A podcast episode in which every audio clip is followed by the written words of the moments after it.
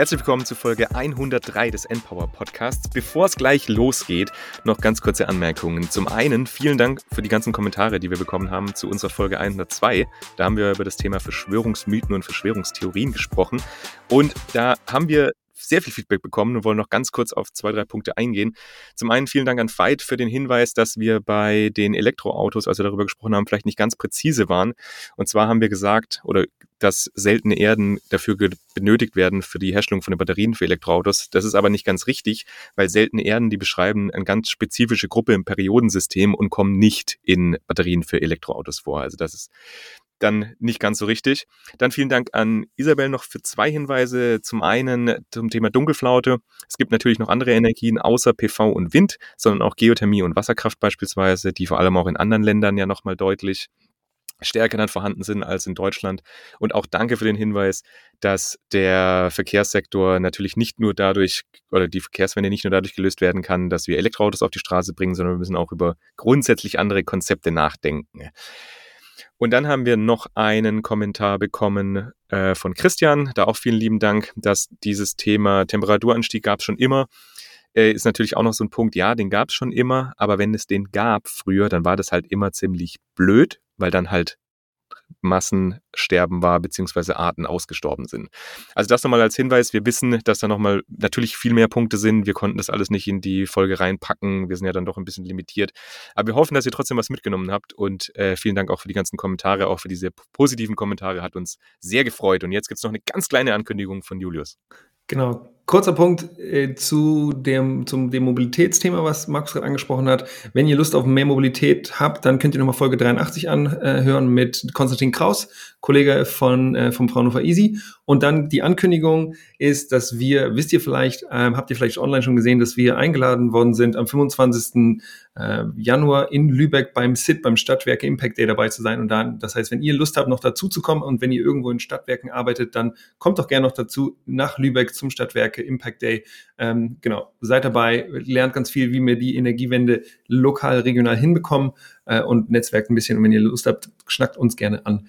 Und dann noch eine zweite Ankündigung. Ihr wisst ja auch, wir werden am 22. Februar auf der eWorld sein. Und wenn ihr Lust habt, könnt ihr auch dabei sein. Wir haben da wieder ein paar Free-Tickets. Wenn ihr Interesse an diesem Free-Ticket habt, dann schreibt uns gerne entweder über den Discord-Channel, das ist aller einfachste, da gibt es einen Kanal, der heißt eWorld, einfach reinschreiben, oder schickt uns eine Mail an hallo at empower-podcast.de und dann kriegen wir das alles hin. Aber jetzt erstmal viel Spaß bei der Folge. Also ich glaube, es geht da gerade ein Ruck durch die Branche, ganz klar. Ja, und das ist natürlich auch ganz stark getrieben durch die Veränderungen im Außen. Also sei es jetzt die Herausforderung Ukraine-Konflikt, die uns da die letzten Monate auch gefordert und gebeutelt hat, aber auch die Herausforderung positiv nach vorne, das Energiesystem umbauen zu wollen, zu können und zu müssen. Und ich glaube, das in Kombination führt natürlich dazu, dass Unternehmen merken, dass sie umdenken müssen. 3, 2, 1. Boom. Herzlich willkommen zu Folge 103 des Empower Podcasts. Heute reden wir mal wieder ein bisschen über die Energieversorger. Die waren ja doch ein bisschen gebeutelt auch in den letzten Jahren, einfach durch die ganzen Krisensituationen. Und heute wollen wir nochmal schauen, wie sieht denn eigentlich die Zukunft aus? Was sind aktuelle Herausforderungen? Und dafür haben wir uns zwei Gäste eingeladen, die sich sehr gut mit dem ganzen Thema auskennen. Sie sind die Vorstände der Badenova, und der Leitspruch der Badenova ist, oder der, der Slogan, den wir gefunden haben, für eine lebenswerte Zukunft gestalten wir die Energie- und Wärmewende. Und finde ich schon mal sehr positiv, dass da die Wärmewende noch mit drin steckt und nicht nur die Energiewende, weil oftmals ist es ja so, dass die Energiewende so ein bisschen eine Stromwende ist. Deswegen das schon mal sehr positiv. Aber ich freue mich ganz herzlich, die beiden im Podcast begrüßen zu dürfen. Und zwar zum einen ähm, Hans-Martin Hellebrand. Er hat schon auch durchaus Erfahrung bei Energieversorgung, hat bei RWE gearbeitet, bei Energy und war auch CFO bei ePrimo. Herzlich willkommen im Podcast. Schön, dass du da bist. Dankeschön. Hallo zusammen. Und als zweiter Vorstand ist ja eigentlich auch ganz spannend, diese, dieses Konstrukt, aber das werdet ihr uns bestimmt auch gleich nochmal so ein bisschen erklären, wie das dann eigentlich dazu kam, dass ihr euch jetzt dazu entschieden habt, einen Doppelvorstand zu, äh, zu gründen zu sein. Als zweiten ähm, Gast haben wir noch Heinz-Werner Hölscher. Er hat auch schon Stadtwerke beziehungsweise Energieversorger Hintergrund. Er hat bei den Stadtwerke Teckle im Tecklenburger Land gearbeitet, war auch Geschäftsführer der SWO Netz GmbH und Vorstand der Cinavis Connect, also so auch ein bisschen aus der Netzrichtung und hat da schon deutliche Erfahrungen, die er mitbringt. Herzlich willkommen, Heinz Werner. Auch von meiner Seite, hallo. Genau, und wir werden heute, ich habe es ja gerade schon gesagt, eben so ein bisschen drüber reden, was sind eigentlich die Herausforderungen der Stadtwerke in, in den letzten Jahren, wie sieht eigentlich die Zukunft der Stadtwerke aus, neben auch der Badenova, was genau hat die Badenova eigentlich konkret geplant, welche Projekte sind da geplant. Und wir werden in zwei Wochen, das noch die Info an alle, noch eine Folge zur Energieversorgung bzw. Stadtwerke haben. Und zwar sind wir nächste Woche vom 24. bis 26. Januar auf dem Stadtwerke Impact Tag und werden da dann nochmal so ein bisschen größeren Einblick drüber geben, was denn vielleicht andere Stadtwerke auch noch für Herausforderungen haben. Aber heute auf jeden Fall schon mal der erste Einblick mit der Badenova. Und jetzt würde ich euch bitten, ne, euch nochmal ganz kurz vorzustellen. Ich habe ja so eine ganz kleine Einleitung gemacht, aber sagt nochmal, wo ihr herkommt, beziehungsweise was euch eigentlich antreibt an dem ganzen Thema und warum euch jetzt dazu entschieden habt, diese Rolle als Vorstand der Badenova anzunehmen. Heinz Werner, magst du vielleicht anfangen? Ja, sehr gerne. Du hast es gesagt, ich bin seit über 20 Jahren in der Energiewirtschaft unterwegs, in Fach- und Führungs-, unterschiedlichen Fach- und Führungsrollen, da immer sehr stark im Bereich Infrastruktur. Das heißt, sowohl im Netzgeschäft, ähm, bei E.ON Energie, MPV Energie, aber auch, wie du gesagt hast, im kommunalen Umfeld, in Osnabrück, im Tecklenburger Land, ähm, sowohl Konzernerfahrung als auch kommunale Erfahrung, weil ich der festen Überzeugung bin, auch Infrastruktur wird am Ende vor Ort, das heißt dezentral, da wird die Energie- und Wärmewende stattfinden. Und dafür möchte ich einen Beitrag leisten, auch hier bei der Badenova. Cool, schön, dass du da bist. Und genau, Hans-Martin, wie sieht's bei dir aus? Genau, ich würde direkt spiegelbildlich mal daneben legen. Also ihr habt ja schon angesprochen, wir haben hier eine Vorstandsdoppelspitze, da reden wir gleich drüber. Aber entsprechend passend bin ich sozusagen das Pendant, habe auch, wie ihr gerade vorgestellt habt, mehrere Jahre in der Energiewirtschaft verbracht, da insbesondere bei den großen Konzernen RWE, Energy und E.ON immer vorrangig mit dem Fokus Digitalisierung und Endkundengeschäft. Und das ist dann auch die Rolle, die ich hier bei Badenova innehabe, also eben im Vorstandsbereich die Verantwortung vor allen Dingen für das Endkundengeschäft und da die Frage, wie können denn eigentlich die Bürgerinnen und Bürger da draußen auch ihre persönliche Energiewende gestalten und wie können wir dabei unterstützen? Das ist das, was mich antreibt. Wunderbar, ihr Lieben. Dann gibt's natürlich äh, auch noch Entweder-Oder-Fragen. Und zwar gibt's jeweils zwei von mir an jeden von euch. Und zwar, ähm, Heinz Werner, Frage an dich. Lieber mit dem Fahrrad, mit dem Auto oder mit dem Öffis zur, äh, ins Büro? In der Regel mit dem Auto, aber lieber mit dem Fahrrad. Hast du ein Elektroauto? Ja, auch ein Elektrofahrrad. Sehr gut. Markus hat gerade gesagt, äh, Heinz Werner, dass du in mehreren Geschäftsführer- oder Vorstandpositionen warst, dass du aber auch ein bisschen Auf Aufsichtsraterfahrung hast. Lieber Aufsichtsrat oder lieber Geschäftsführer? Lieber Geschäftsführer, Vorstand, um es aktiv zu gestalten. Die Aufsichtsratsfunktion ist eher eine unterstützende, beratende und Kontrollfunktion. Alright, alright. Hans-Martin, ähm, wenn man bei dir auf dein LinkedIn-Profil geht, dann sieht man in der Beschreibung unter deinem Namen ein paar interessante Dinge. Und zwar steht da unter anderem Energiewende-Enthusiast, aber auch Silicon Valley-Veteran. Das finde ich, äh, habe ich, dachte ich, ah, okay, krass. Deswegen, wenn du etwas löschen müsstest, lieber Hans-Martin, was würdest du löschen? Den Energiewende-Enthusiast oder den Silicon Valley-Veteran? Ganz klar den Silicon Valley-Veteran. Ja, da ist die Energiewende der mein persönlicher Antreiber und immer klar die Nummer eins. Genau, kannst du das vielleicht gleich, kommen wir gleich noch zu, was du da genau gemacht hast, aber die nächste Frage schließt daran direkt an. Und zwar fand ich es großartig, die verschiedenen Orte in deinem Le Lebenslauf zu sehen und deswegen die Frage Palo Alto oder lieber Neu-Isenberg, weil da bist du hingegangen, nachdem du aus den USA wieder zurückgegangen bist. Ganz genau. Neu-Isenburg ist es leider nicht, ist es ganz knapp der Favorite für Palo Alto und Silicon Valley gewesen. Ganz klar. Okay. Max, sag nochmal, was du da eigentlich gemacht hast in den USA. Also ich habe in den USA damals für den RWE-Konzern die Innovationstätigkeiten aufgebaut. Also ich sage immer gerne, ich habe alles das gemacht, wofür Silicon Valley berühmt und berüchtigt ist. Ja, also das ging von Innovationsprojekten über Start-up-Beteiligung hin zu kulturellen Projekten wie Führung von Morgen etc. Und das in der Sonne Kaliforniens kann man sich vorstellen, war beruflich wie privat eine unglaublich spannende und einmalige Erfahrung. Und deshalb eben das Votum dann auch leicht äh, favorisiert für Palo Alto anstatt für Neu-Isenburg bei Frankfurt. Genau, du warst irgendwie vier oder fünf Jahre und hast nebenher irgendwie noch einen Executive Master auch noch gemacht, ne? Das war, hört sich irgendwie ziemlich busy an. Ähm, vielleicht ja, das war, auch eine busy Zeit, ja. Hm. Ganz klar. Genau, super. Dann lass uns doch reinrutschen in den, nächst, in den nächsten Block und das ist äh, Badenova. Ähm, wahrscheinlich viele von den Leuten von unserer Audience, die das hören, haben es schon mal gehört. So, okay, Baden schon mal gehört, Badenova vielleicht auch gehört. Aber könnt ihr uns mal einen Eindruck geben, was, wie groß seid ihr, ähm, was macht ihr, welche Produkte bietet ihr an, ähm, genau, und wo seid ihr eigentlich aktuell? Vielleicht, Hans-Martin. Ja, gerne. Also einfach mal ein paar Eckpunkte, weil ich glaube, über Unternehmen kann man sonst auch einen ganzen Podcast in sich füllen. Deshalb mal ein paar Eckpunkte. Wir sind ein überregionaler Energieversorger hier im Südwesten der Republik, also eben in Baden-Württemberg. Und unser Kernmarktgebiet reicht ungefähr von Baden-Baden runter bis ins Dreiländereck und dann von der französischen Grenze bis in die Mitte des Schwarzwalds bis nach Villingen-Schwenningen. Und in diesem Gebiet, wie gesagt, das ist unser Kernmarktgebiet, arbeiten wir mit rund 1500 Mitarbeitenden hier Tag für Tag, um, ihr habt es auch vorhin schon gesagt, das Thema Energie- und Wärmewende zu gestalten. Das heißt, wir gucken ja nachher bestimmt auch noch in die Produkte und Themen, die wir haben, um es grob zu skizzieren. Wir befassen uns mit allen Aspekten der Energie- und Wärmewende, also von Erzeugung über Netz bis eben auch zu Lösungen für Endkunden, also Privat- und Geschäftskunden. Das ist unser Portfolio. Aber, und das ist uns ein ganz wichtiges Anliegen, wie gerade schon gesagt, immer mit dem Aspekt, wir gestalten hier die Energiezukunft von morgen.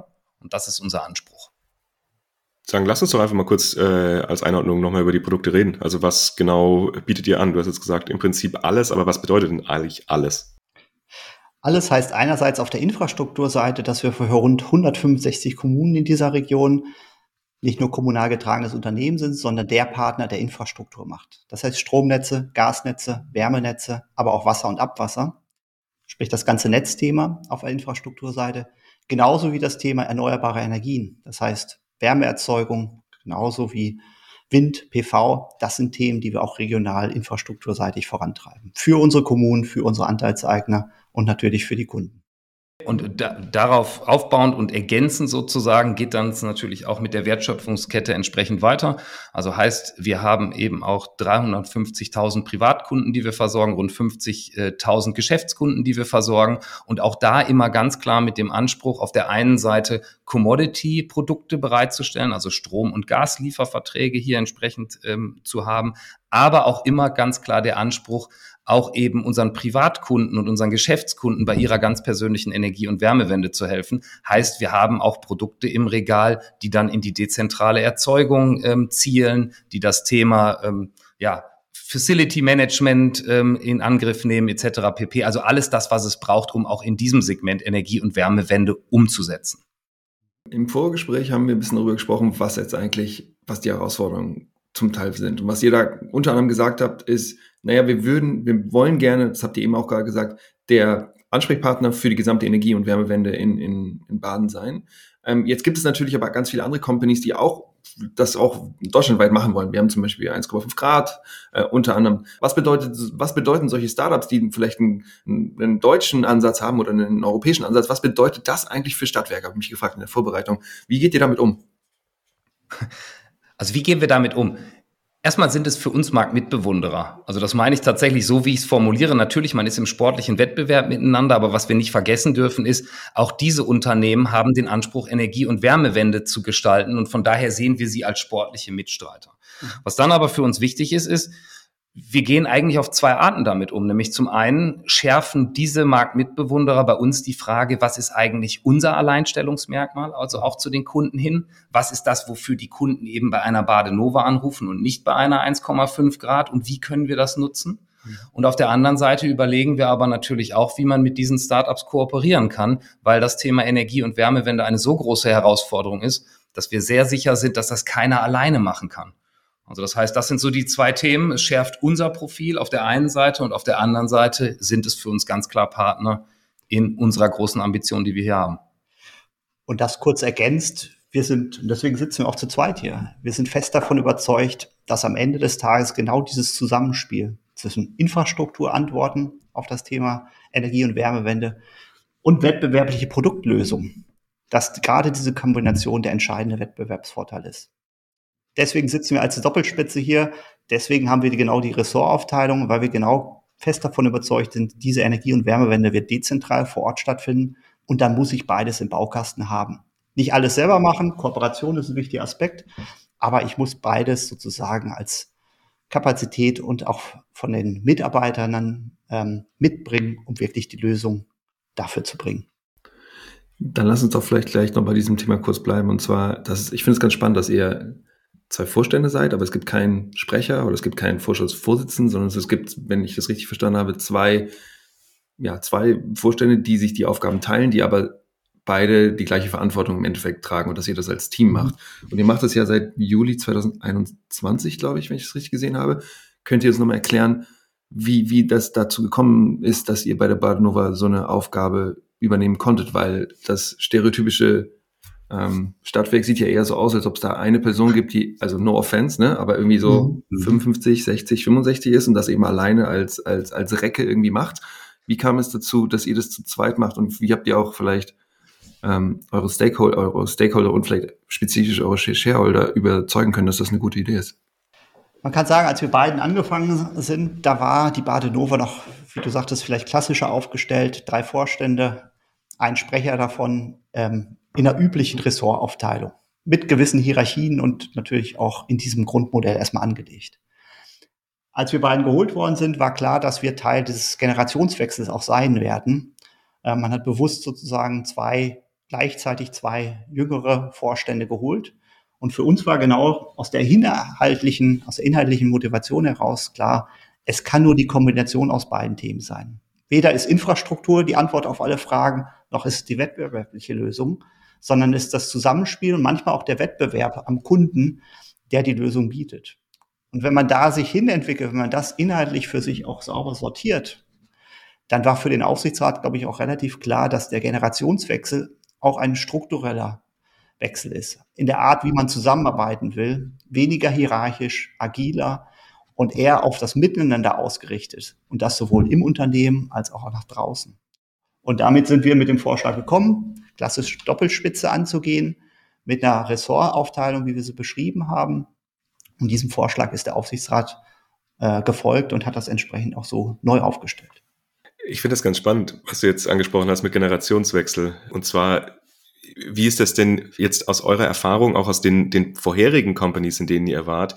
Habt ihr das Gefühl, dass da auch so eine Aufbruchsstimmung herrscht? Also, dass ihr sagt, ja, die haben da eigentlich jetzt auch Interesse dran, genau das, vielleicht ein Generationswechsel, vielleicht irgendwie neue Produkte, eben das neu zu denken. Also, habt ihr das Gefühl, dass es da auch schon so ist?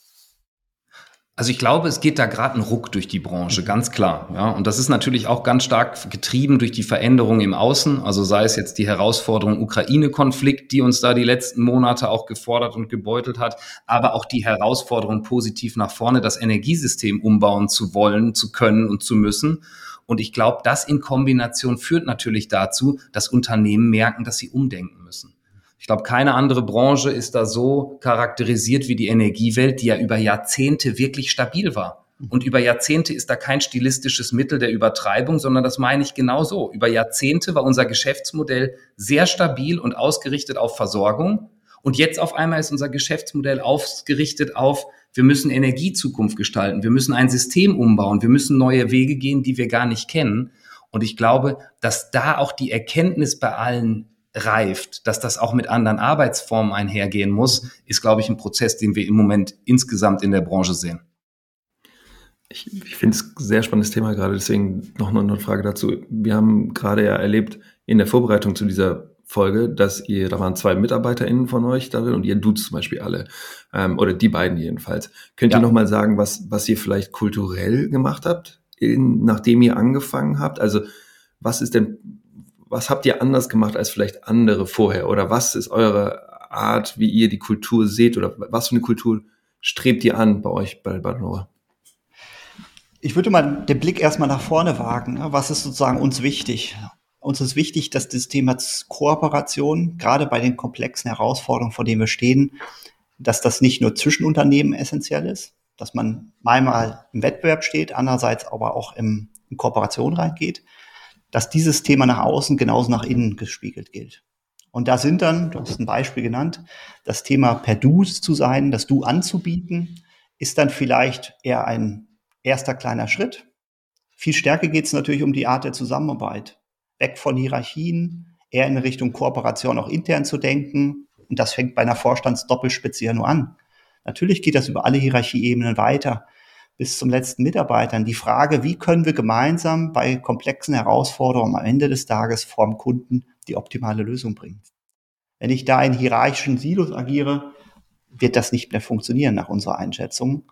Und da ist, wie gesagt, so ein per Du anzubieten, vielleicht der erste Aufbruch in traditionellen Welten, die stärker geprägt waren von Hierarchien, von Daseinsvorsorge, ist dann eher der einen kleiner Schritt, um kulturell auch was zu verändern im Unternehmen. Mhm. Und vielleicht da auch noch ergänzend, also das ist ja schon uns ein ganz wichtiges Thema. Ihr hört es gerade raus. Es ist ja nicht nur, dass, dass wir allen das Du angeboten haben. Wichtig, wir haben es angeboten. Es gab auch Kolleginnen und Kollegen, die haben gesagt, ich kann einen Vorstand nicht duzen, also würde ich gern beim Sie bleiben. Das ist auch völlig okay. Uns war eben wichtig, dass wir das Signal in die Mannschaft senden, so jetzt aller Silicon Valley und Steve Jobs, wir haben ja euch als Expertinnen und Experten nicht in die Firma geholt, damit ihr hier eine Aufgabe macht, die wir euch vorgeben, sondern wir möchten euch einladen, gemeinsam mhm. an diesem Ziel zu arbeiten. Wir gestalten die Energie- und Wärmewende.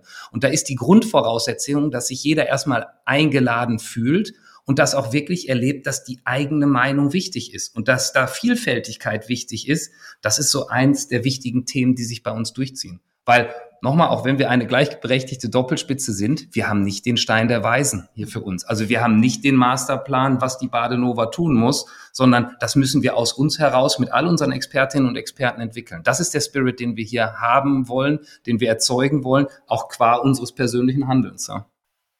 Ja, weil ihr jetzt angesprochen habt, der Stein der Weisen, um jetzt diesen Wandel im Prinzip durchzuführen.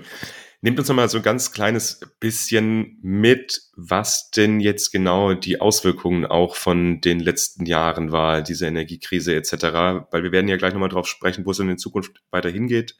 Aber wir haben jetzt schon relativ lang, jetzt bei uns im Podcast eben nicht mehr mit Stadtwerken oder über einen Energieversorger, eben über genau dieses Thema gesprochen. Also wie ist denn jetzt aus eurer Sicht von, von, also aus Sicht des Energieversorgers die letzten Jahre, wie ist das denn gelaufen und was für Herausforderungen haben sich daraus dann irgendwie ergeben? Also dieses klassische Bild von den Autobahnen und den Landstraßen, dass wir früher ein Energiesystem hatten, wo Großkraftwerke zentral über Autobahnen, in dem Fall Transportnetze, weiter an Verteilnetze, sprich die Landstraßen, den, die Energie oder die Wärme zum Kunden gebracht haben, dass das Modell veraltet ist und in der Zukunft nicht mehr tragen wird. Ich glaube, das ist uns allen bewusst. Wenn dann Krisen dazukommen, wie diese dramatische Entwicklung zum Beispiel in der Ukraine, die ja auch bezugsseitig auf einmal ganze Systeme in Frage stellen. Ähm, dann ist klar, da muss man als Organisation darauf reagieren. Da muss man in der Produktwelt sich neu einstellen und ich glaube auch, und deswegen mit dem Spirit haben wir uns auch am Weg gemacht bei der Bahnhofer, da muss auch die Mannschaft darauf reagieren, weil diese alte Welt von zentral funktioniert nicht mehr. Jetzt wird es dezentraler werden und damit werden auch Entscheidungen viel dezentraler getroffen werden.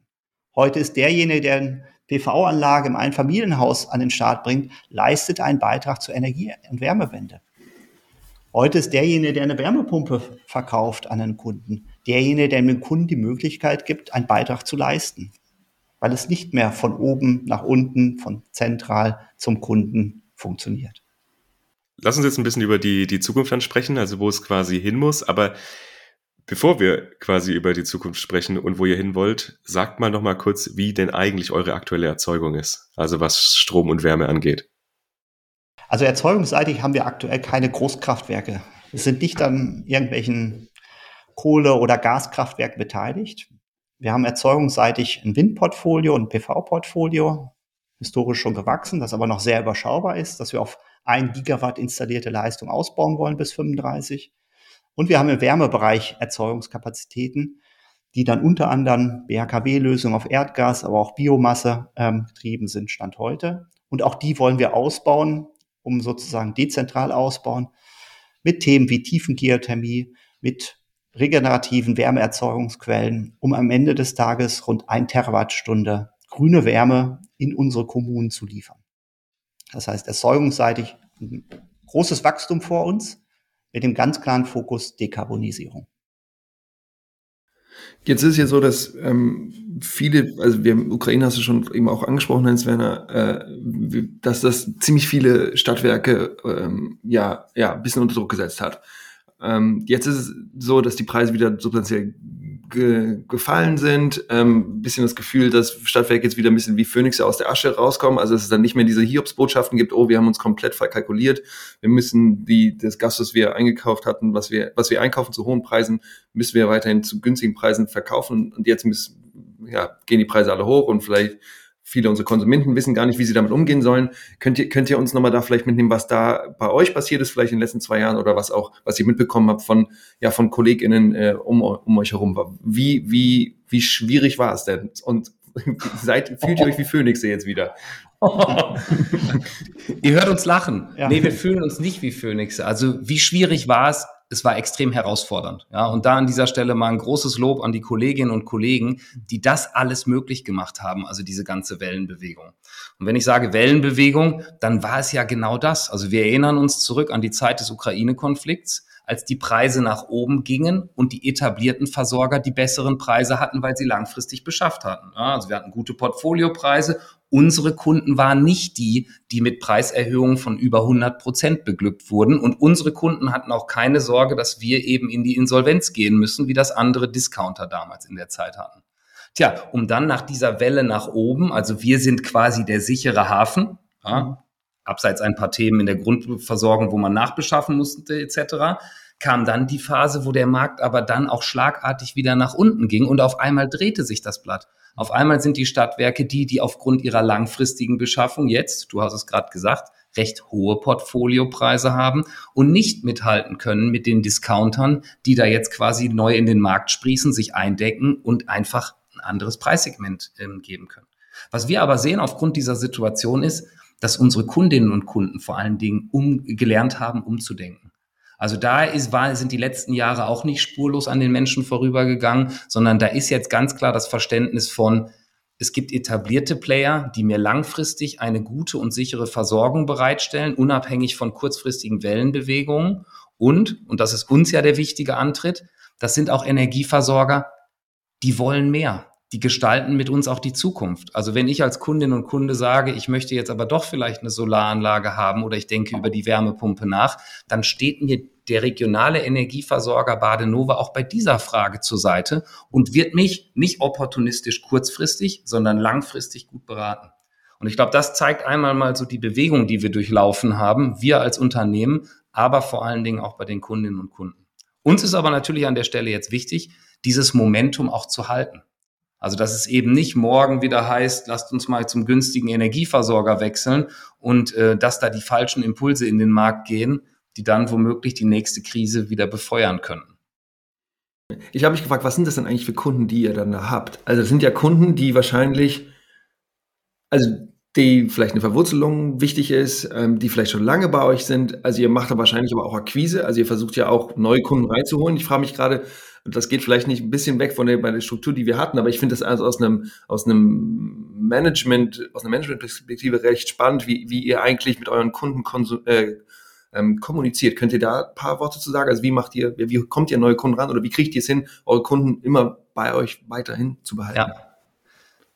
Also jetzt könnte ich sehr polemisch antworten mit, wir haben 350, mache ich trotzdem, wir haben 350.000 Kunden und jeder dieser Kundinnen und Kunden ist komplett individuell. Und das ist uns eben gerade wichtig. Also soll heißen, es gibt nicht das eine Bedürfnis, was wir adressieren. Wir sind die günstigen oder wir sind die teuren, aber die langfristigen oder ähnliches, sondern wir sehen, dass unsere Kundinnen und Kunden ganz unterschiedliche Antreiber haben. Die einen möchten günstig und nachhaltig, die anderen sagen, ich möchte so schnell wie möglich in die Autarkie, die nächsten sagen, mir ist wichtig, dass es ein regional internationaler Arbeitgeber macht, der hier auch noch andere Wurzeln hat. Und so ist uns wichtig, dass wir auch das Produktportfolio entsprechend bestücken mit unterschiedlichen Produkten, die wirklich für jeden einzelnen Kunden und Kundin gut passen können. Das ist uns wichtig. Also da sehen wir tendenziell, um die Antwort sehr kurz zu beantworten, die Tendenz hin zu sehr zugesch Marktsegment zugeschnittenen Produkten und weg von einem One-Fits-All. Das ist der Vertrag, das ist Arbeitspreis und Grundpreis und fertig. Genau. Und eine Ergänzung, ich glaube, das macht auch sicherlich den Unterschied. Er hat am Anfang unser Zielbild angesprochen. Ne? Da steht ja auch ganz klar der Satz für die Region und mit der Region. Was wir durchaus feststellen und immer noch ein großes Thema ist, auch für den regionalen Versorger mit 165 Kommunen, dass wir den Unterschied machen können, weil wir vor Ort sind und vor Ort bleiben. Weil wir natürlich in der vollen Bandbreite bei den Infrastrukturthemen helfen. Wir das Beispiel kommunale Wärmeplanung, wo sich viele Kommunen auf einmal diese Aufgabe haben, das Thema zu treiben. Aber wie bitte sollen Kommunen mit viereinhalbtausend Einwohnern dieses Thema in der Komplexität vor Ort treiben, wenn sie nicht eine Badenova als ihre Badenova haben, die dieses Thema mitbegleitet?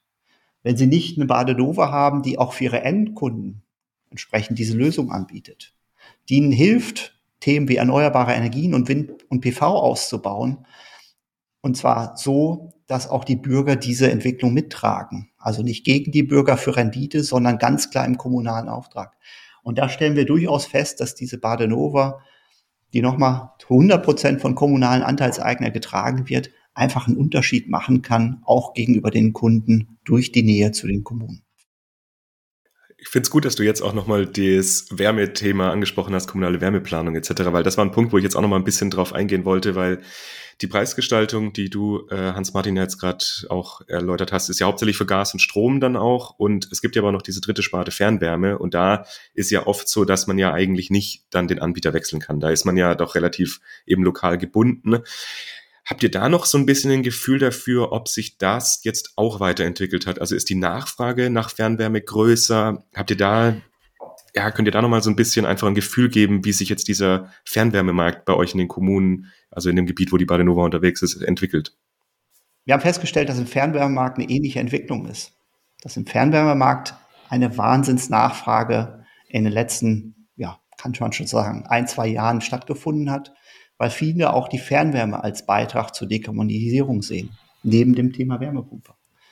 Und deswegen auch in der Fernwärme stellen wir ganz klar fest, da werden wir wachsen können, wollen wir wachsen, soweit es auch eine grüne Fernwärme ist, sprich eine dekarbonisierte Fernwärme. Für die, für die Menschen, die vielleicht noch nicht so richtig tief in diesen ganzen Wärmethemen drin sind, wie kann denn eine Fernwärme tatsächlich dekarbonisiert funktionieren in der Zukunft? Weil bisher die Wärme, die wir haben, ist sehr stark gasgeprägt. Was sind da eure Ansätze? Was seht ihr im Markt?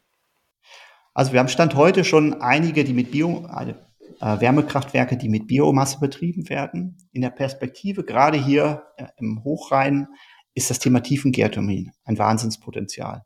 Wir haben aktuell drei Regionen, wo wir in drei Projekten auch das Thema Tiefengeothermie für uns anschauen. Eins hier im Raum Freiburg wird das erste sein. Da werden wir nächstes Jahr sozusagen in die Konkretisierung, wo wir eine Probebohrung ablassen.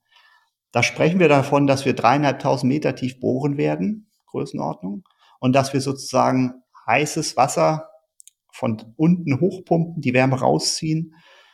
Und das ist natürlich endlos vorhanden, um diese Wärme dann wiederum nach Freiburg in unsere Fernwärme zu pumpen. Das gleiche werden wir nördlich von Freiburg im Raum Lahr. Da sind wir noch nicht ganz so weit, noch im Prozess. Und südlich in Lörrach. Das heißt, im kompletten Gebiet sehen wir einfach dass das Thema Tiefengeothermie einen Beitrag leisten wird, neben dem Thema Biomasse.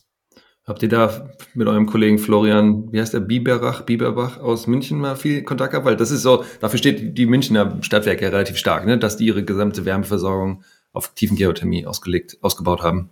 Richtig, da haben wir einen engen, guten Austausch, weil auch das ist ein Thema, wo man durchaus auch Kooperationspartner brauchen wird. Deswegen gibt es einen guten Austausch mit, mit ihm, aber auch mit anderen Partnern im Markt ähnlich wie rund um München in dem Molassebecken haben wir auch hier am Hochrhein einfach ein Wahnsinnspotenzial, um das auch zu erschließen für eine grüne Wärmeversorgung. Ganz wichtiger Beitrag. Super. Damit gehen wir ja eigentlich schon ein bisschen eigentlich in eure Zukunftsprojekte rein. Also wenn ihr sagt, dass ihr da gerne, dass ihr da ein paar Sachen macht. Jetzt, wenn man so ein bisschen äh, Badenova googelt, dann kommen da so ähm, so drei Sachen habe ich gefunden. Ähm, einmal ähm, mit RWE eine Kooperation zu einem grünen Wasserstoffsystem in der Region Hochrhein. Dann, da wollt ihr mit Encarvis, das ist, glaube ich, das ist ein Finanzierer für Energiewendeprojekte, wenn ich es richtig verstanden habe, zusammen äh, 500 Megawatt äh, erneuerbare Energien in, in, in Deutschland bis 2027 äh, anstreben.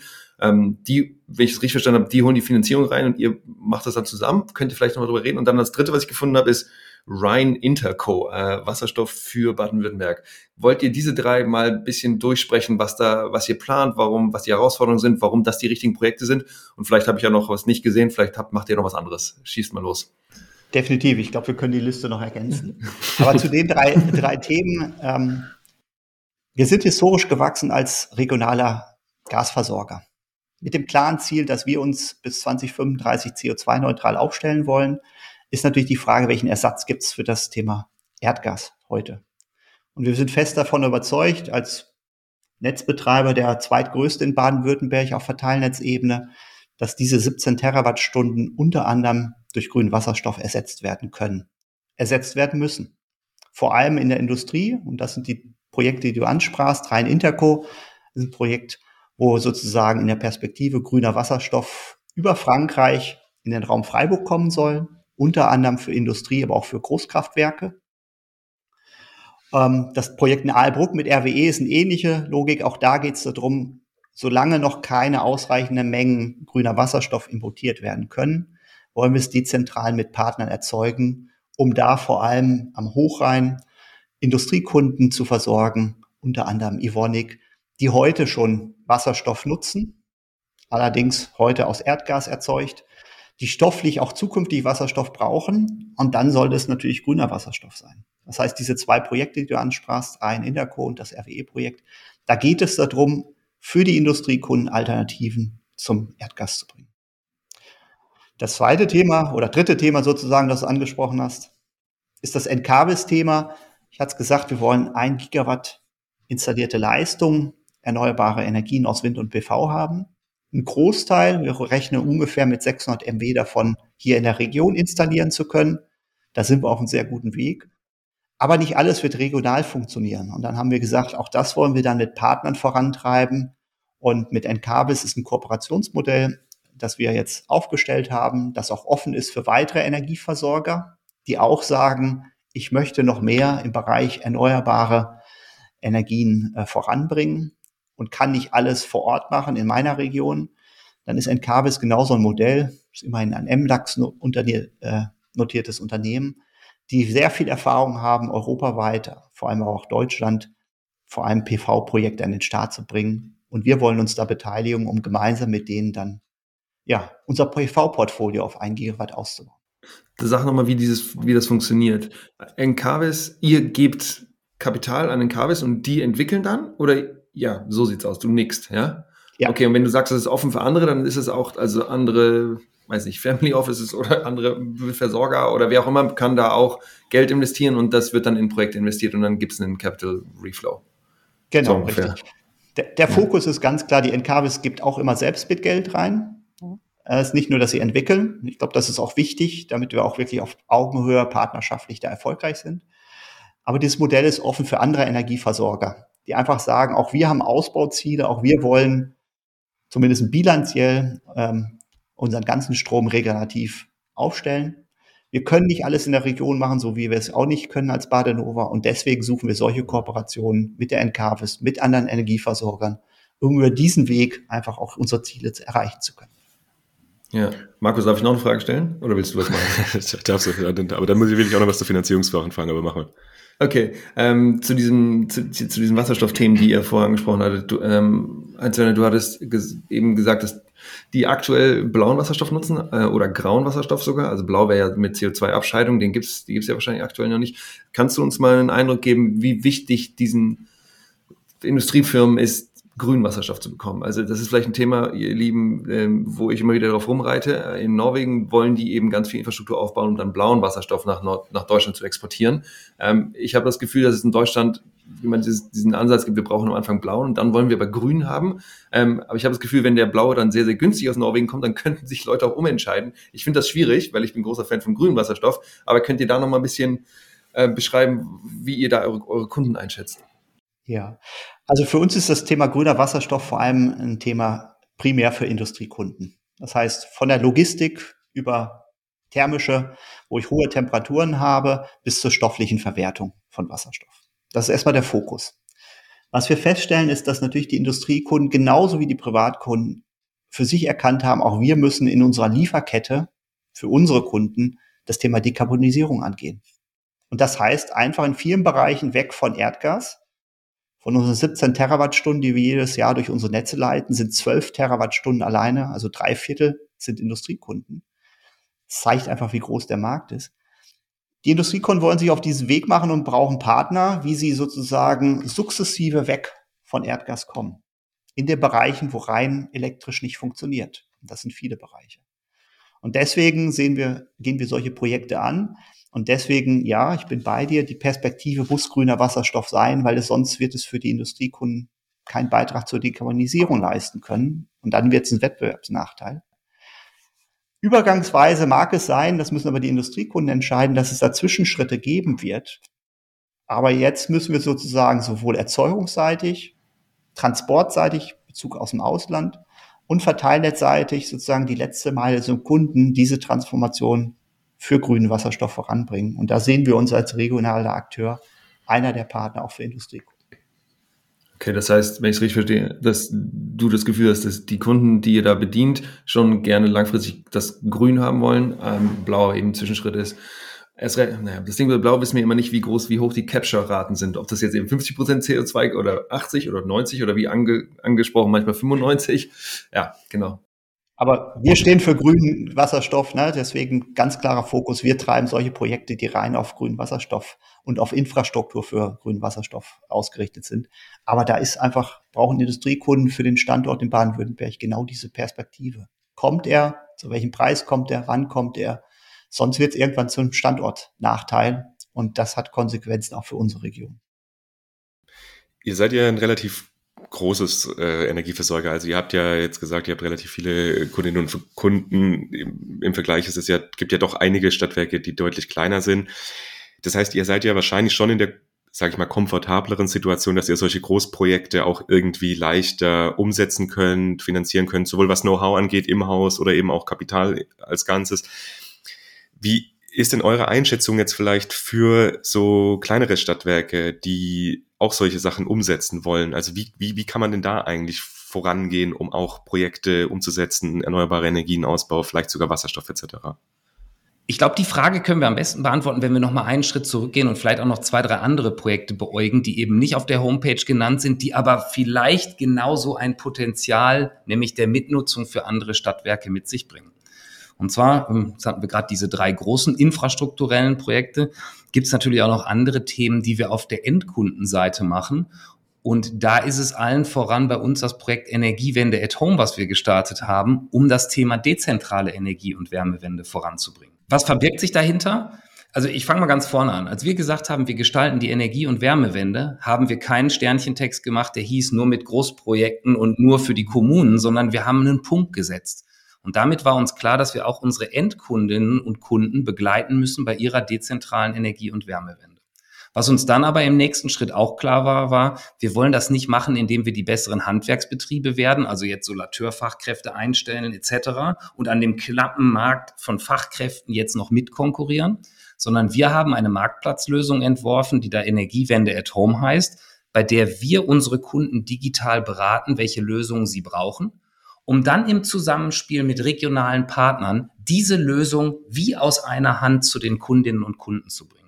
Das heißt, an diese digitale Plattform ist das lokale Handwerk angeschlossen, die dann die Aufträge bekommen. Es sind aber auch Hardwarepartner angeschlossen. Es kommen aber auch immer mehr Partner dazu, zum Beispiel im Bereich der Banken, die dann Finanzierung sicherstellen. Weil auch das sind Nöte, die die Kundinnen und Kunden mitbringen, wenn sie zu uns kommen, nämlich wie finanziere ich das Ganze eigentlich?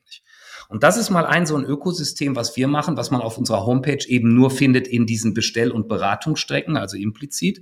Und was uns hier deutlich nach vorne gebracht hat, um das Thema dezentrale Energiewende zu begleiten. Jetzt komme ich zu den, zu den Stadtwerken.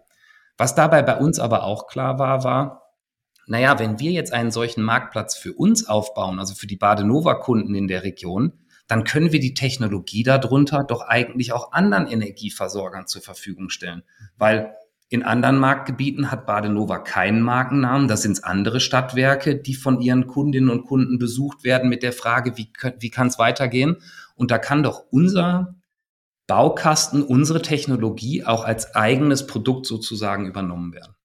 Und daraus ist dann eine weitere Initiative entstanden, also quasi aus der Energiewende at Home hier für uns, bei der wir gesagt haben, wir bieten diese Technologie as a Service nun auch anderen Stadtwerken an einerseits natürlich im Tüger-Verbund, zu dem wir gehören, aber auch weit über den Tüger-Verbund hinaus, immer mit der Idee, auch so treiben wir die Energie- und Wärmewende voran, indem wir andere Stadtwerken äh, die Möglichkeit geben, hier das zu machen, was wir eben aufgebaut haben.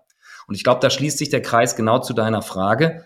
ich glaube, solche Modelle müssen wir in Zukunft viel mehr mitdenken. Also immer die Frage, was machen wir hier für uns und ist das vielleicht auch ein Businessmodell in sich, bei dem andere Marktteilnehmer eben mit aufspringen können, mit Skalenvorteilen für alle, mit Qualitätsvorteilen für alle und einfach mit der Ambition, so schnell wie möglich eine gute Energiezukunft zu schaffen. Und da sind wir ganz bewusst offen, auch in den Markt zu anderen Marktmitbewunderern, hier solche Kooperationen zu suchen wie gerade gesagt, bei Energiewende at Home, wo wir vielleicht was haben, was andere nutzen können, aber natürlich auch immer mit der Offenheit, dass andere Energieversorger etwas haben, was wir dann für uns nutzen können. Die gleiche Richtung geht dann auch das Encarvis-Modell natürlich. Also wo habe ich Möglichkeiten auch im Markt mit anderen Partnern das umzusetzen, was vor Ort nicht möglich ist? Ich kriege gerade tatsächlich ein bisschen Silicon Valley Vibes hier gerade. Sehr gut. Aber funktioniert das gut? Also funktioniert das gut, dass ihr sagt, die Kooperation etc.? Weil ich meine, das ist ja immer Wunschgedanke mhm. und ich Klar. ist natürlich jetzt auch so ein Blick von außen, aber ich habe jetzt schon das Gefühl, dass da schon noch so ein bisschen eine Versäulung eigentlich drin ist aktuell. Also ja ja, wie, wie, also, wie ist dort Ich muss schmunzeln. Ja. Ich muss deshalb schmunzeln. Natürlich sind da Silicon Valley Vibes drin, ja. aber die kamen gar nicht von mir aus dem Silicon Valley. Die kamen mhm. hier einfach aus der Region zu sagen, Mensch, wer sollte eigentlich was machen? Und natürlich handelt es sich bei diesem Ökosystem um eine multi-sided Plattform, um auch mal so ein Buzzword zu droppen. Ja, aber wichtig, es ist etwas, was funktioniert. Also wie haben wir es hingestellt? Wir haben uns diese Frage gestellt, wer bringt dann eigentlich die Energiezukunft zu den Häusern? Dann haben wir mit den Handwerkern gesprochen, haben mit denen die Druckpunkte erarbeitet, die sie vielleicht haben und sind so eigentlich zueinander gekommen, dass wir immer rausgearbeitet haben, wer hat in solcher einer Partnerschaft eigentlich welchen Win? Und da ist tatsächlich mehr drin, als man gemeinhin glaubt. Also da gibt es ein Gerücht im Markt, was heißt, die Handwerker interessieren sich nicht für Partnerschaften mit Energieversorgern, weil die Auftragsbücher sind voll. Ja, das kann sein, dass die Auftragsbücher voll sind, aber wir haben mit unserem Handwerksnetzwerk hier gute Gespräche gehabt, die dahin geführt haben, dass sie gesagt haben, wir haben zwar volle, Hand, äh, volle Auftragsbücher, aber ihr seid die Energieexperten. Ihr habt einen großen Kundenservice. Ihr könnt das Thema digitale Beratung viel besser als wir. Also wenn ihr eine Möglichkeit habt, und jetzt mache ich es mal konkret, dass man bei Badenova auf der Homepage seine Adresse eingibt und dann wird für das Einfamilienhaus erstmal simuliert, was kostet Solar, was bringt Solar. Und ihr habt dann die erste Schritte der Vorberatung, bevor wir als Handwerk tätig werden. Dann haben uns die Handwerker zurückgespiegelt, äh, dass das für sie ein sehr interessantes Kooperationsmodell sein kann.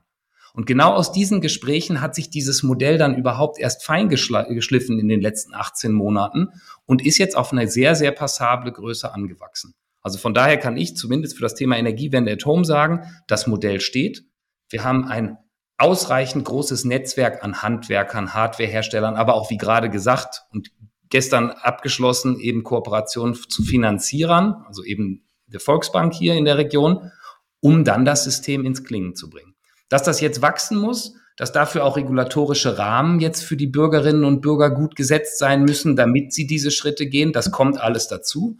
Aber insgesamt sind wir nicht zufrieden, sondern wirklich sehr zufrieden und sehr stolz auf das, was wir hier mit den regionalen Partnern aufgebaut haben. Und dass das dann einen Silicon Valley Hype mit sich bringt, weil es eben ein Plattformansatz ist, das ist halt so. Uns ist viel wichtiger, es ist das Mittel der Wahl, um Energiewende zu den Kundinnen und Kundinnen zu bringen. Und das war uns wichtig. Wir haben in diesen 100 Folgen, glaube ich, noch nie das Wort Tüger gehört. Ich weiß, was Tüger ist, glaube ich, grundsätzlich. Das ist eine, eine Beteiligungsorganisation, die an vielen Stadtwerken beteiligt ist, ist korrekt. Wir, das ist jetzt nicht zentral hier in der Folge, aber könnt ihr einer von euch nochmal sagen, was die Tüger eigentlich ist? Einfach nur, damit wir dieses Wort nicht nur droppen, sondern auch da kurz ein bisschen Kontext geben.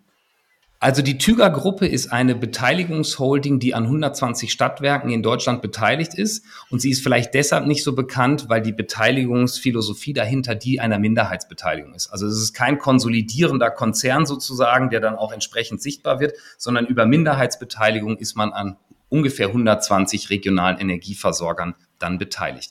Die Kernidee, die dahinter steht, ist die, dass man über dieses Beteiligungsverhältnis eben genau den Punkt adressieren kann, den Markus du vorhin aufgebracht hast, nämlich es sind eigenständige Unternehmen, aber in einer Familie sozusagen eingebettet, die dann auch den Wissensaustausch forciert und es möglich macht, dass auch kleinere Stadtwerke sozusagen voneinander und miteinander lernen können.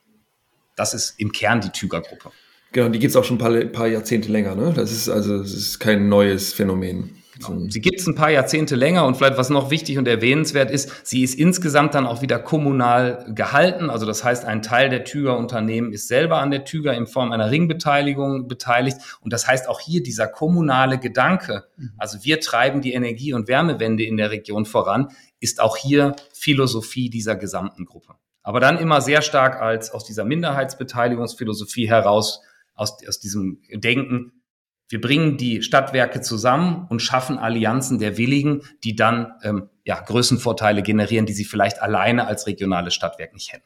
Wir kommen ja jetzt so ganz langsam äh, Richtung Ende der Folge. Ich möchte aber jetzt noch auf einen Punkt eingehen, den ich glaube, Hans-Martin, du am Anfang relativ gesagt hast, und zwar wie man denn eigentlich die Menschen vor Ort auch mitnehmen kann. Wir hatten ja auch diesen Blog, wo ihr noch so ein bisschen erzählt habt, wie ihr eigentlich die Menschen jetzt bei euch im Unternehmen, die da bei der Nova mitnehmt und diese, ja, Change Management vielleicht auch so ein bisschen, aber wie wichtig ist es denn auch, die Menschen eben in der Region mitzunehmen und was für Ansätze habt ihr dafür? Also es ist essentiell. Ja? Also ihr seht auch hier im Hintergrund bei uns, das Zielbild ist bei uns omnipräsent. Also dieses für eine lebenswerte Zukunft gestalten wir die Energie- und Wärmewende. Und es ist ja bewusst der Zusatz drunter für die Region mit der Region. Weil ich glaube, eins muss klar sein, Energie- und Wärmewende schafft nicht eine Branche alleine. Also auch wenn das manchmal der Wunschtraum draußen ist, so die Energieversorger machen das jetzt, die bauen das System um. Das kann nicht funktionieren und das wird nicht funktionieren. Und von daher ist es uns wichtig, auch in der Außenwirkung unser Zielbild nach außen zu tragen und in unterschiedlichsten Formaten zu unterlegen. Also sei es jetzt, jetzt fange ich mal an, Richtung Endkunden, dass wir überhaupt ein Bewusstsein schaffen für, was muss gemacht werden. Was ist vielleicht auch der Beitrag, den du zu Hause leisten kannst? Wie hängen eigentlich die ganzen Themen inhaltlich zusammen? Also auch Aufklärungsarbeit. Was bedeutet denn eine kommunale Wärmepumpe, äh, Entschuldigung, was bedeutet denn eine kommunale Wärmeplanung jetzt für dich als Häuslebesitzer im Jägerhäusleweg genau? Und ich glaube, das sind alles jetzt mal einfach für das Endkundensegment gesprochen Themen, die wir ganz stark nach außen spielen müssen, damit das Bewusstsein entsteht, Energie- und Wärmewendung ist eine Gemeinschaftsleistung und da müssen alle mitarbeiten. Und ich glaube, das haben die letzten ja, Monate, muss man sagen, gezeigt, wie viel Verunsicherung da im Markt entstanden ist wie vor allem die zwei Gesetze, das Gesetz zur kommunalen Wärmeplanung und das Gebäudeenergiegesetz, den Eindruck vermittelt hätten, dass jetzt Gesetzgebung vorschreibt, was ich als Kunde nutzen darf. Ich glaube, das ist maximale Verunsicherung gewesen, inklusive des Punktes, dass auf einmal Kommunen die Verantwortung haben, über eine kommunale Wärmeplanung das auch zu strukturieren und als Prozess zu treiben. Mhm. Und neben den Endkundenthemen, die mein Kollege gerade angesprochen hat, muss man sagen, die zweite Antwort auf die Frage ist sicherlich, jetzt die Kommunen da auch mitzunehmen. Als kommunales Unternehmen Verantwortung zu übernehmen und zu helfen, wie kann denn ganz konkret in einer Kommune, in den einzelnen Quartieren bis zum einzelnen Haus das auch strukturell begleitet werden. Die kommunale Wärmeplanung ist ja erstmal nur ein Tool, um zu differenzieren, wo kann ich denn welche Technologien nutzen? Wo kommt denn die Wärmepumpe als einzige Lösung in Frage oder wo ist sie die beste Lösung? Wo sind Fernwärme wirklich, Fernwärmenetze realistisch ähm, und wo werden sie wahrscheinlich wirtschaftlich nie kommen. Diese Fragen auf kommunaler Seite zu begleiten und gleichzeitig natürlich am Endkunden die Unterstützung über die Produkte, die mein Kollege angesprochen hat. Auch da ist wieder das Zusammenspiel zwischen den beiden Bereichen Infrastruktur, kommunal getrieben und Endkundenlösung im Wettbewerb. Und vielleicht noch eine Ergänzung, weil es so ein wichtiges Thema ist. Es geht ja nicht nur um Kommunikation. Ich glaube, ein Kernbaustein von allem, was wir machen, ist Hashtag machen. Mhm. Also Dinge nach außen wirklich bewegen. Also Projekte zu starten, wie die, die ihr gerade genannt habt. Ja. Marktplatzsysteme auszuprobieren. Einfach mal Dinge in die Wirklichkeit zu bringen, um dann rauszufinden, sind das Dinge, die uns auf der Reise weiterhelfen, dann müssen wir sie skalieren mit Partnern und umsetzen, oder sind es Dinge, die haben dann halt nicht funktioniert, ein Glück, dann lassen wir sie sein und probieren andere Dinge. Also das ist uns auch nochmal ein ganz wichtiges Credo. Es braucht jetzt eine Veränderung des Gesamtsystems und dafür ist es erforderlich zu machen und ins Handeln zu kommen. Und das muss bei all den Maßnahmen, die wir haben, auch immer mit, mit drin sein. Wie, wie kriegt ihr es hin, Leute zu überzeugen, das mit euch machen zu wollen? Also wie kriegt ihr es hin, äh, Sichtbarkeit aufzubauen und genau solche Leute anzuziehen? Weil Genau, also ne, verwalten ist immer einfacher als neue Dinge ausprobieren, weil wenn du neue Dinge ausprobierst, dann kann es sein, dass es eben nicht klappt. Hat ja Hans Martin auch gerade gesagt. Dann muss man, dann, dann muss man das eben positiv sehen und sagen, okay, das hat nicht geklappt, wir machen was nächstes. Ähm, wie kriege ich es hin, solche Leute anzuziehen? Ist das vielleicht auch eine Herausforderung für die Zukunft, weil wir eigentlich ja, langsam über die Zukunft sprechen? Also es gibt jetzt nicht die Silver Bullet, die wir euch jetzt hier präsentieren und sagen, genau so ist das. Das, tut mir leid, ja. Alle, die jetzt so lange zugehört haben für die Silver Bullet. Ja. Ich dachte, ihr hättet jetzt endlich mal eine für uns hier. Das wäre doch schön hier. Es sind aber diese, diese vielen Themen. Also es geht darum zu machen. Es geht darum, ich fange mal vorne an, erstmal zuzuhören. Also auch mal hinzuhören und zu sagen, ähm, was braucht's außen? Gleichzeitig geht es darum, nach außen zu transportieren, wir sind diejenigen, die gestalten wollen. Also wir kommen nicht nur, um zu hören, sondern wir kommen, um dann auch mit anzupacken und dann wirklich glaubhaft ins Machen zu kommen. Und dann ist es egal, ob es eine Lösung für unsere Endkunden ist, für die kommunalen Kunden, für Geschäfts- und Gewerbekunden. Wenn die Kundinnen und Kunden spüren, dass wir mit ihnen gestalten wollen. Und wenn die dann recht zeitnah sehen, dass wir Dinge probieren und angehen, ich glaube, das ist der beste Werbeträger, den man nach außen haben kann. Weil das führt dazu, dass andere Unternehmen, Kundinnen und Kunden sagen, da passiert was, da will ich mit dazu. Das führt aber auch dazu, dass Fachkräfte zu uns kommen und sagen, Mensch, wir sehen, bei euch ist das nicht nur ein Claim an der Wand, wir gestalten die Energie- und Wärmewende, sondern hier passiert was, hier ist man eingeladen mitzumachen und das ist magnetisch, das zieht an da schließt sich vielleicht auch der Kreis zu dem, was ihr eingangs auch als Frage gestellt hat, ich glaube von dir, Markus.